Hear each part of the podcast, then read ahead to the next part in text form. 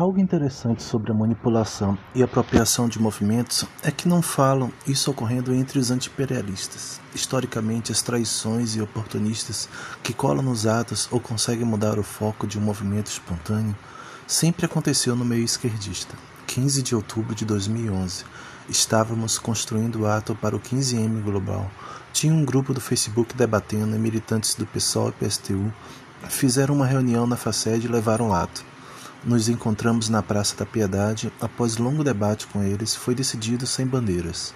Na Praça Municipal, fizemos uma reunião com os que ficaram no ato.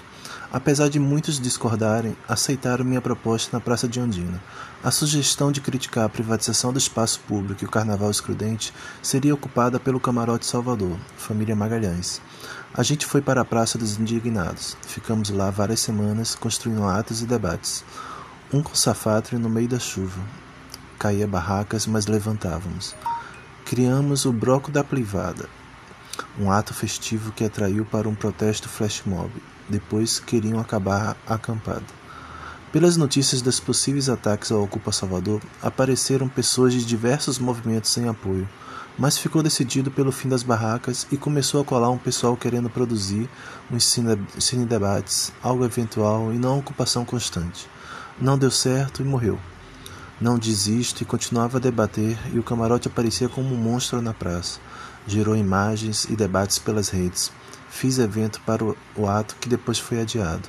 Uma jornalista acusada de ser a líder foi atacada e isso gerou revolta. Brincavam que era um líder ou não tinha líder. Foi chamado de desocupa no Twitter. Gostamos da expressão. Era a ideia inicial do Occupy como os índios americanos que pediam para desocuparem suas terras. O flash mob, que tinha poucas pessoas e foi potencializado pelo impedimento da justiça da líder ir ao ato marcado, de 100 pessoas foram mais de mil a dançar na rua em plena avenida como um carnaval, ao som da música do carrinho multimídia de Ana Dumas. O mais lindo foi um abraço em volta do camarote com pessoas de urbanismo e arquitetura.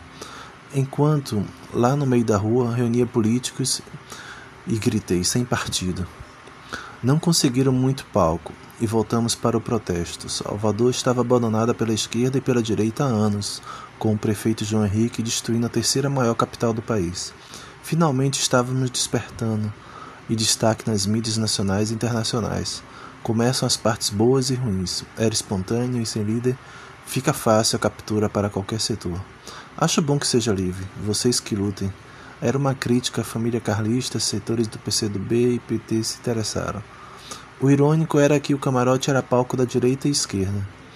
Juntou o pessoal de Márcio Meirelles, Teatro Vila Velha, criando material de design para o ato que foi convocado com tags do Desocupa e conhecido como Desocupa Salvador invertido a pauta original pelo Fora João, o prefeito. Admito, foi bonito tudo isso. De mil viramos dois mil, três mil. Na reunião, as pessoas não sabiam muito porque estavam ali. Então, aquilo das muitas pautas e sem direcionamento à pauta original, mas uma coisa clara era a indignação com o abandono da cidade e desprezo pela política atual, direcionada apenas a interesses do mercado. Teve mais um grande ato com mais 3 mil pessoas. Depois foi Descansa Militante e atos durante a festa do carnaval em frente ao Camarote Salvador. A pauta não tinha morrido ainda. Depois da ressaca, foi puxada a reunião no passeio público, criado o movimento Desocupa, fórum de Facebook. Até concordei na reunião, mas na internet resolvi criticar a saída da pauta e apropriação, anos eleitorais, sempre desfocam as narrativas.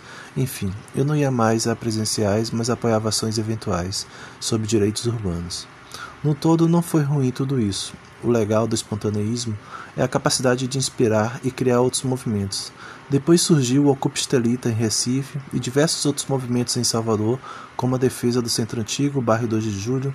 A gente tentava de tudo contra a gentrificação, mas faltava algo. Esse algo talvez seja o juízo, que tanto critica. Reuni todos os movimentos em um só. Algo foi esboçado quando todo mundo usou o nome Guarani Caiovás no Facebook.